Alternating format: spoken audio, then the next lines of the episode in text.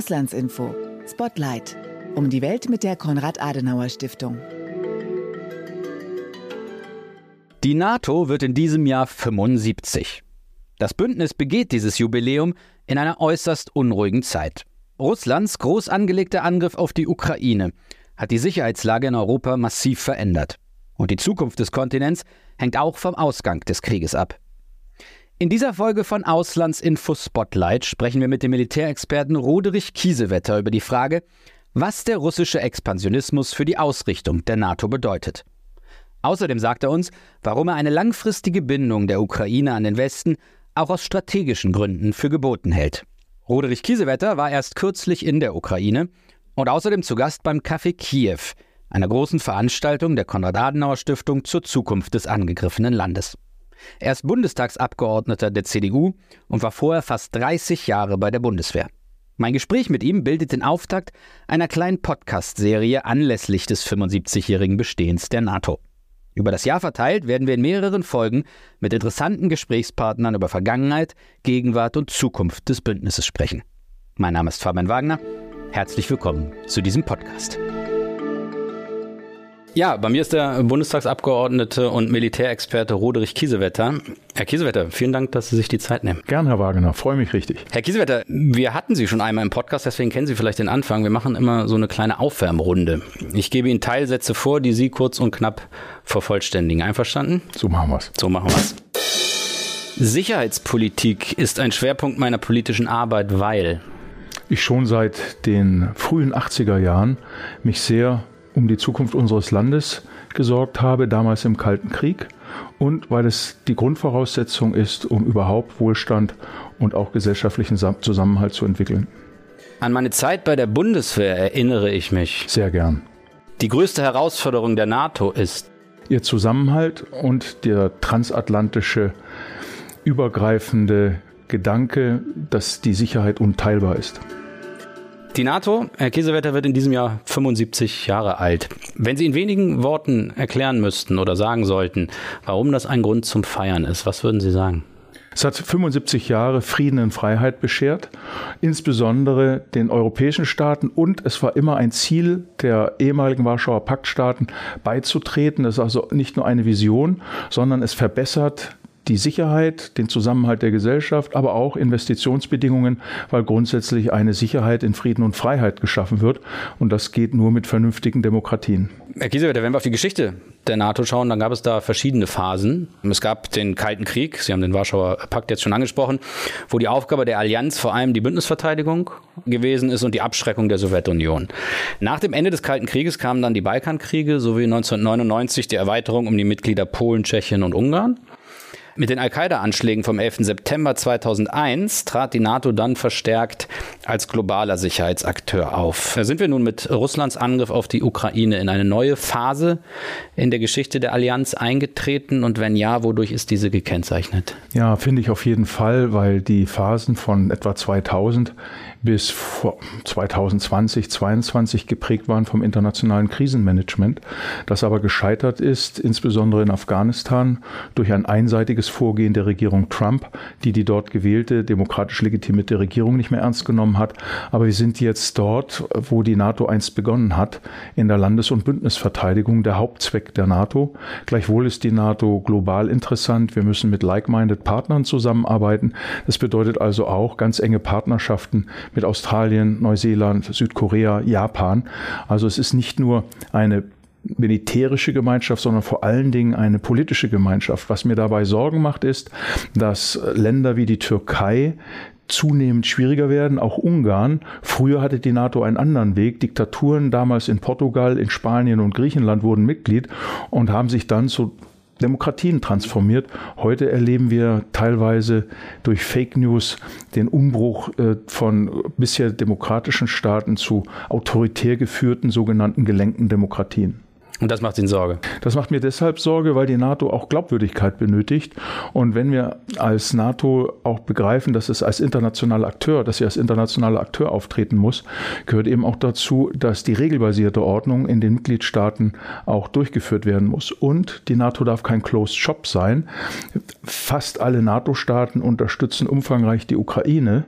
Aber das bedeutet auch, wenn die Ukraine wie ein Schutzschild russische Aggression und Ausweitung des Krieges, auch die Allianz von China, Iran, Nordkorea mit Russland vor uns abhalten will, dann verdient die Ukraine einen ganz anderen Umgang, nämlich alles muss rein, so rasch wie möglich und nicht so lange es vielleicht dauert.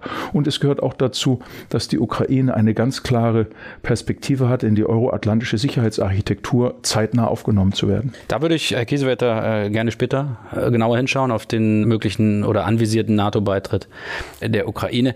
Vielleicht noch mal ganz kurz. Sie sagen, NATO bleibt wichtig, auch im globalen Kontext, aber der russische Angriff auf die Ukraine führt dazu, dass sich die NATO im Prinzip stärker auf den Auftrag wieder besinnt, wie er eben zu Zeiten des Kalten Krieges war. Also was insgesamt, was bedeutet der der russische Angriff auf die Ukraine für die NATO? Zunächst einmal, dass wir die Grammatik des Krieges begreifen. Putin hat bewusst die Ausweitung des Krieges 2022 gewählt, als die Regierungsbildungen in Mitteleuropa oder wichtige Wahlen in Frankreich und in Italien durchgeführt wurden und in Deutschland die Regierungsbildung.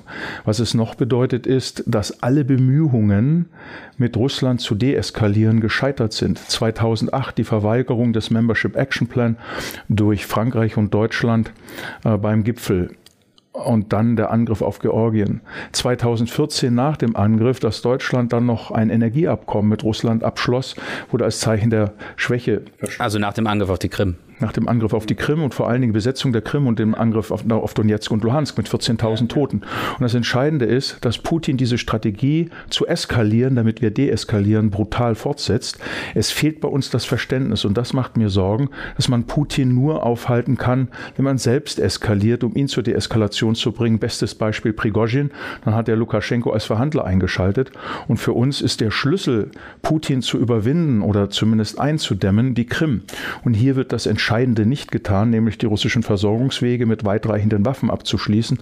Und die Ukraine erhält nicht das, was nötig ist, sondern viel zu wenig, sodass die Gefahr eines Scheiterns der Ukraine umso größer wird und der Krieg sich dann so ausweitet, dass wir das, was wir verhindern wollen, bekommen, nämlich Kriegspartei zu werden. Kriegsziel sind wir schon. Sie waren Anfang Mitte Februar, Herr Kiesewetter, in der Ukraine. Und wenn Sie jetzt so ein bisschen die Lage beschrieben haben, dass die Ukrainer im Grunde eben einfach nicht die Mittel haben, um, äh, um das zu tun, was eigentlich jetzt äh, getan werden müsste. Können Sie uns ein bisschen erzählen aus Ihren Gesprächen mit den Menschen dort vor Ort? Also ich habe bewusst mit Abgeordneten aus Regierungsparteien und Oppositionsparteien gesprochen. Ich war bei Veteranenorganisationen, die sich um Traumatisierte kümmern. Ich war bei einer NGO, Comeback Alive, die sich darum kümmert, dass die Soldaten an der Front überleben und auch Chancen haben, äh, sich selbst besser zu schützen, auch Waffen und Munition beschaffen. Ähm, und habe natürlich mit wichtigen Regierungsvertretern gesprochen, bis hin äh, in die Präsidialkanzlei. Das Gravierende ist, dass auf der einen Seite natürlich große Dankbarkeit für die Unterstützung empfunden wird, aber diese Dankbarkeit ist die höchste Form der Bitte, nämlich die Bitte, mehr zu tun und vor allen Dingen Ersatzteile zu liefern und Munition zu liefern. Ein so reiches Land wie Deutschland, das wurde nicht als Vorwurf gemacht, sondern nur als Beschreibung.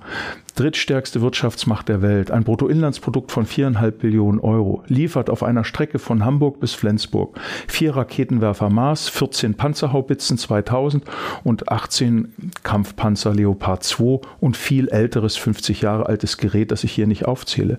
Und dazu zu wenig Munition und zu wenig Ersatzteile. Die Luftabwehr, die geliefert wird, ist ganz hervorragend, aber die Auflage lautet Schutz der zivilen Infrastruktur.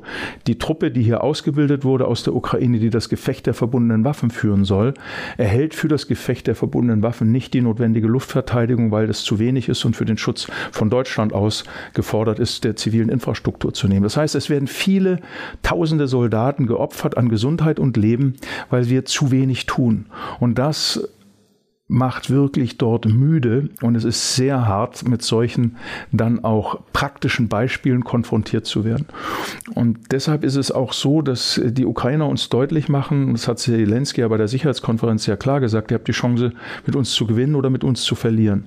Nur, das wurde mir immer deutlicher, es sind etwa 800.000 Soldaten im Einsatz, davon weit über die Hälfte an der Front. Viele von denen waren teilweise 20 Monate, 18 Monate ununterbrochen, ohne Pause an der Front.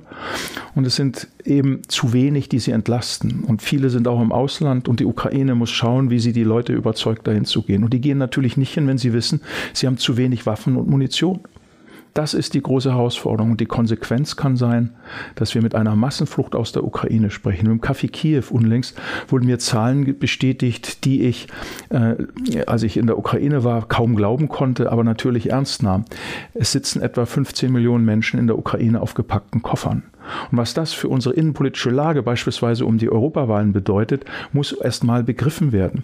Die Menschen haben Angst vor Vertreibung und sie haben vor allen Dingen Angst vor den russischen Kriegsverbrechen. Und wenn sie nicht mehr glauben, dass dieses Land eine Chance in NATO und EU hat, dann werden sie gehen und sie werden nicht nach Russland oder nach China gehen, sondern nach Mitteleuropa. Am Ende kommen wir nochmal auf die Ukraine zu sprechen. Jetzt würde ich dann doch nochmal wieder den Sprung zur NATO machen. Und wenn wir in diesen Tagen über die NATO sprechen, dann kommen wir an einem Thema natürlich nicht vorbei, an einer möglichen äh, abermaligen Präsidentschaft von Donald Trump. Die Aussicht darauf sorgt bereits jetzt, äh, ich glaube, das kann man so sagen, in Europa für große Verunsicherung. Diese Verunsicherung erreichte kürzlich einen vorläufigen Höhepunkt, als Trump die Beistandsgarantie für Bündnispartner in Frage stellte, die ihre Zusagen hinsichtlich ihrer Verteidigungsinvestitionen nicht erfüllen. Was bedeuten solche Aussagen für die NATO? Ich bin davon erstens nicht überrascht und zweitens war es absehbar. Vor vier Jahren, beziehungsweise vor acht Jahren, als die ersten Wahlen waren und Trump erstmals gewählt wurde, da haben alle gesagt, er wird eh nicht gewählt. Und heute wissen alle, der wird höchstwahrscheinlich gewählt, vielleicht auch nicht. Und es wird genauso wenig getan. Deshalb macht mir es mehr Sorgen, wie wir damit umgehen, als dass Trump womöglich gewählt wird. Die Kernbotschaft muss lauten, wir Europäer haben verstanden, ihr braucht Trump nicht mehr wählen. Wir wenden mehr auf, weil unsere Sicherheit wichtiger ist, um unseren Wohlstand zu erhalten, als unser Wohlstand zunächst. Wir werden nur weiterhin ein Hort von Frieden und Freiheit sein, mit einem gewissen Wohlstand, wenn wir bereit sind, den Gürtel enger zu schnallen und die Sicherheit zu priorisieren. Ansonsten wird auch ein Amerika, das unter einer Führung von Biden ist, sehr oder einer Nikki Haley sehr klar sagen, ihr Europäer, wir haben euch jetzt als 330 Millionen Einwohner gegenüber 450 Millionen Einwohnern der Europäischen Union über Jahrzehnte lang extrem beschützt. Den nuklearen Schutzschirm halten wir können gern darüber reden. Aber alles andere müsst ihr uns entlasten. Im Kosovo, im Mittelmeer, mit allem. Dann haben wir die Kraft, eure Versorgungswege im Indopazifik zu sichern. Mit Blick auf Taiwan, Japan, Nordkorea, die Philippinen. Denn dort weitet China sich aus. Und das, was gerade gegen Ukraine passiert, ist die Blaupause für China, Taiwan zu blockieren und uns mit Blick auf Antibiotika, andere Arzneimittel, auch Blutdruckmedikamente, extrem abhängig zu machen. Und wenn wir nicht mehr Blutdruckmedikamente, Diabetesmedikamente und andere Antibiotika bekommen und nicht mehr die Halbleiter aus Taiwan, 90 Prozent unserer Halbleiter kommen davon, dann werden wir innerhalb weniger Wochen, wenn die Medikamente aufgebraucht sind, riesen innenpolitische Probleme bekommen. Und deshalb müssen wir jetzt stark werden. Und diese Botschaft, auch an Trump oder an Biden, müssen wir machen, weil auch ein Biden uns mehr abfordern wird. Also Sie sagen, es ist im Prinzip unabhängig davon, wer Präsident wird in den USA. Natürlich macht das einen enormen Unterschied in vielen, vielen Fragen. Aber für Europa ist so oder so äh, der einzige Weg, mehr für die Verteidigung zu, so zu tun. So ist es. Auch ein Biden wird uns ein Preisschild hochhalten. Weil sich die US-Amerikaner zunehmend auf China konzentrieren wollen und es so sehen, dass Europa eben im europäischen Teil für die eigene Sicherheit sorgen ja, soll. Ja, weil sie auch erwarten, dass wenn Länder wie Schweden und Finnland die NATO bevorzugen, und den amerikanischen Schutzschirm Sie auch erwarten von der gesamteuropäischen Union, dass sich die anderen Länder, die bisher Nutznießer amerikanischer Sicherheit waren, Schweden, Finnland, die baltischen Staaten und Polen oder die Tallinn-Initiative, zu denen auch Großbritannien gehört, zum Vorbild nehmen und mehr tun. Und ich wünschte mir, dass sich der Bundeskanzler an die Spitze der Tallinn-Bewegung setzen würde. Stattdessen ist er erst in den Saal gekommen bei der Münchner Sicherheitskonferenz, als Zelensky draußen war. Was wäre das für ein Zeichen der Bundesrepublik Deutschland gewesen, wenn Scholz mit anderen europäischen Staats- und Regierungen Regierungschefs oder Spitzenrepräsentanten gemeinsam mit Zelensky die Botschaft nach Amerika ges gesendet hätte, wir haben verstanden und an Putin das Signal, du kriegst uns nicht klein, auch wenn du uns Nawalny auf die Türschwelle des bayerischen Hofes legst. Herr Kiesewetter, mehr tun, das hören wir nun schon eigentlich ziemlich lange, dass äh, Europa mehr tun muss, Deutschland mehr tun muss. Was würden Sie sagen, was konkret würde das denn heißen? Also wie konkret kann man den europäischen Pfeiler innerhalb der NATO stärken und das relativ rasch? Das erste ist eine Frage der geistigen Haltung, des Mindsets, der strategischen Orientierung, des inneren Kompass. Was meine ich damit? Zu begreifen, dass Russland die Grammatik des Krieges anwendet durch Kriegswirtschaft und durch einen hybriden Krieg, der in der Infrastruktur in unserer Gesellschaft mit Fake News, mit gezielten Tötungen im Ausland wie im Inland, mit Vergiftungen von Andersdenkenden sehr weit greift, bis hin zu Cyberattacken auf den Bundestag und vieles mehr. Ein hochintensives Gefecht im nicht militärischen Raum.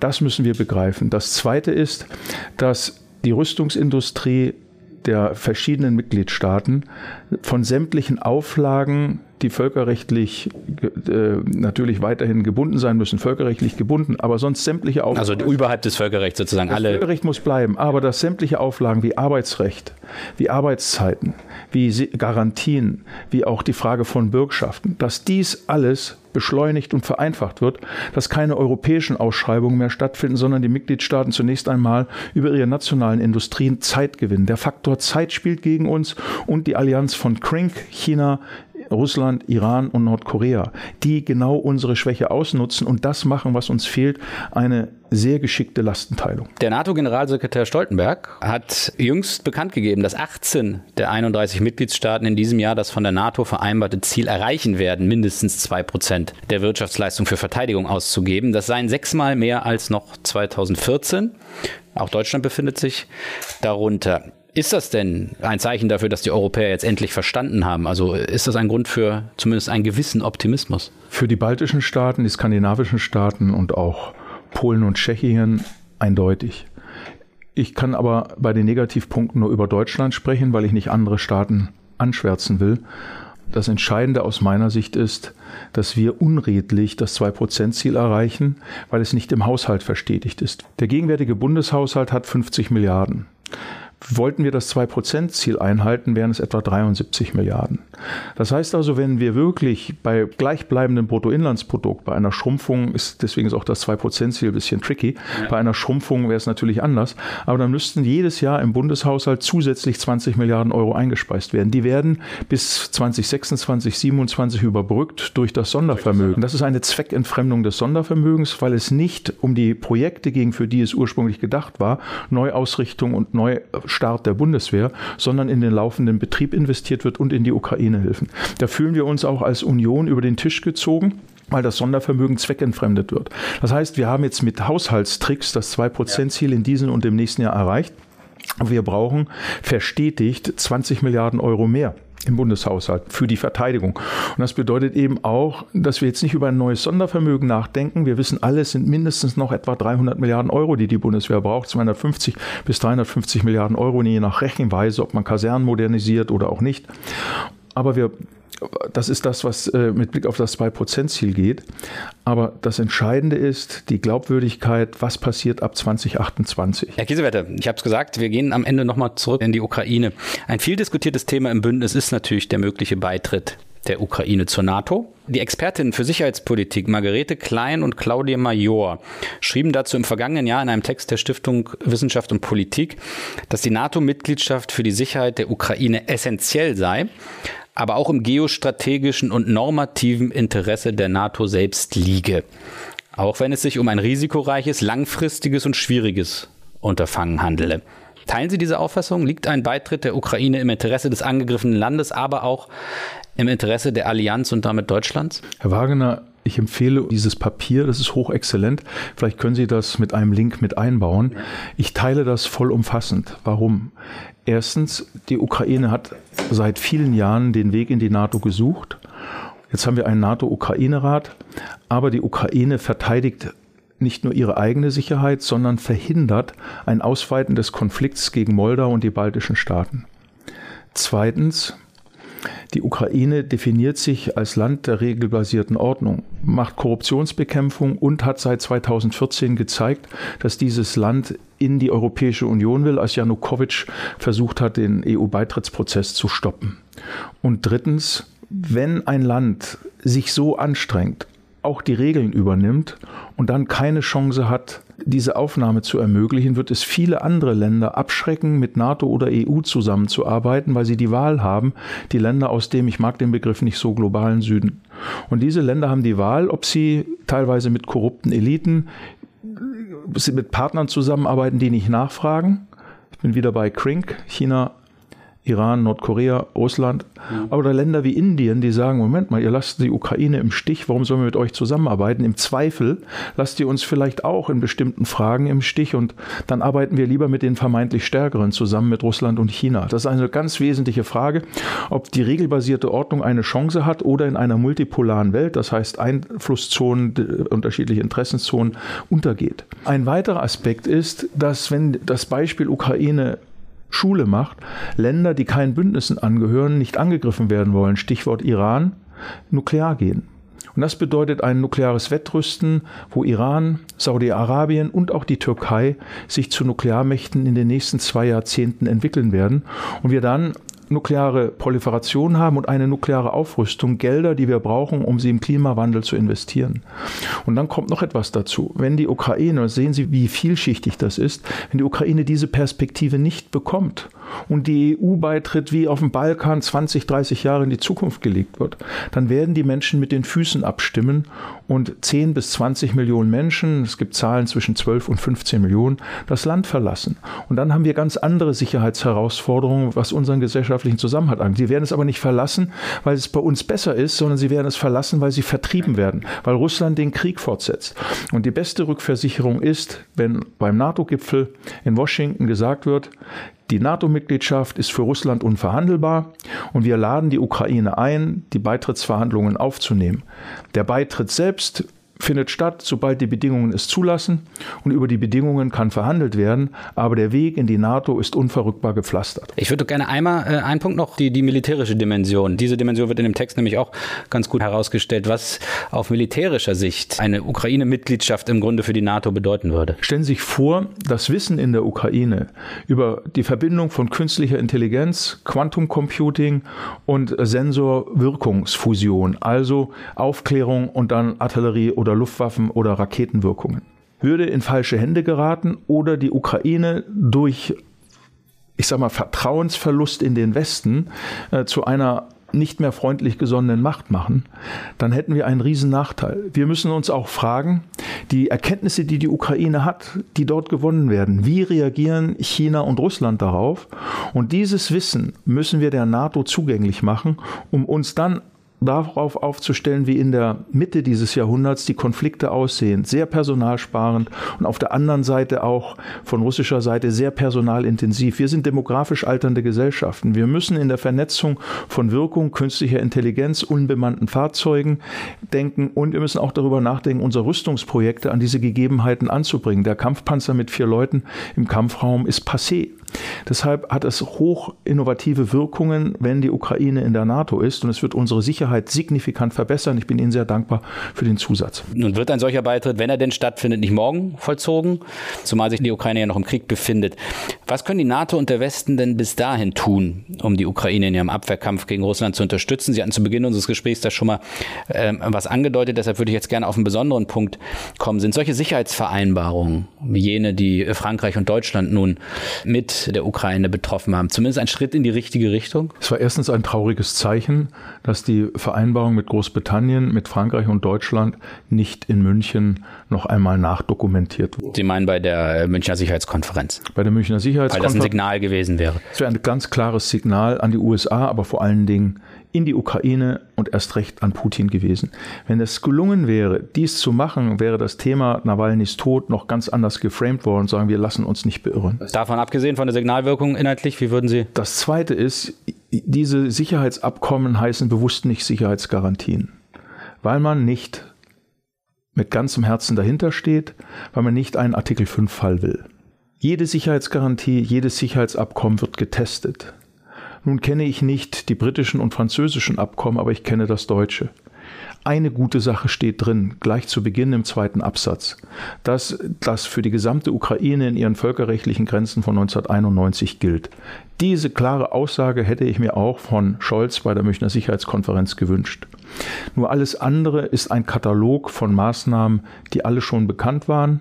Es gab noch eine kleine Zusatzankündigung über eine Milliarde Euro. Bisher hat Deutschland 5,6 Milliarden an militärischen Hilfsgütern geliefert und weitere 8 Milliarden plus eine Milliarde, also 9 Milliarden angekündigt. Mehr nicht. Die Amerikaner haben allein bis zum Jahresende 44 Milliarden an militärischer Hilfe gebracht. Und deswegen wäre es richtig, wenn wir über Bruttoinlandsprodukt und andere Vergleichsgrößen sprechen. Aber das war nicht die Frage, sondern entscheidend ist, Sicherheitsabkommen werden getestet und der Bundesrepublik Deutschland kam es ganz stark darauf an, dass dies nicht den Weg in die NATO bezeichnet, sondern dass dies ein Abkommen ist bilateral, das, wenn Deutschland es wünscht, nach eigener Auslegung gemacht werden kann, jedes von jeder Partei sechs Monate vorher angekündigt werden kann und erstmal zehn Jahre gültig ist, aber jederzeit auch ausgesetzt werden kann mit möglichst sechs, sechsmonatiger Ankündigung.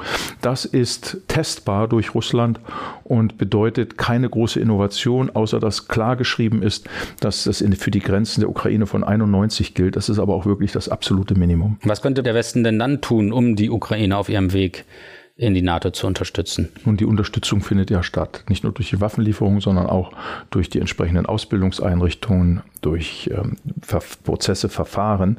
Aber wir merken zunehmend, auch wenn ich Truppenschulen bei uns besuche oder mir das anhöre, die Ukrainer bringen teilweise erheblich mehr, mehr Wissen mit.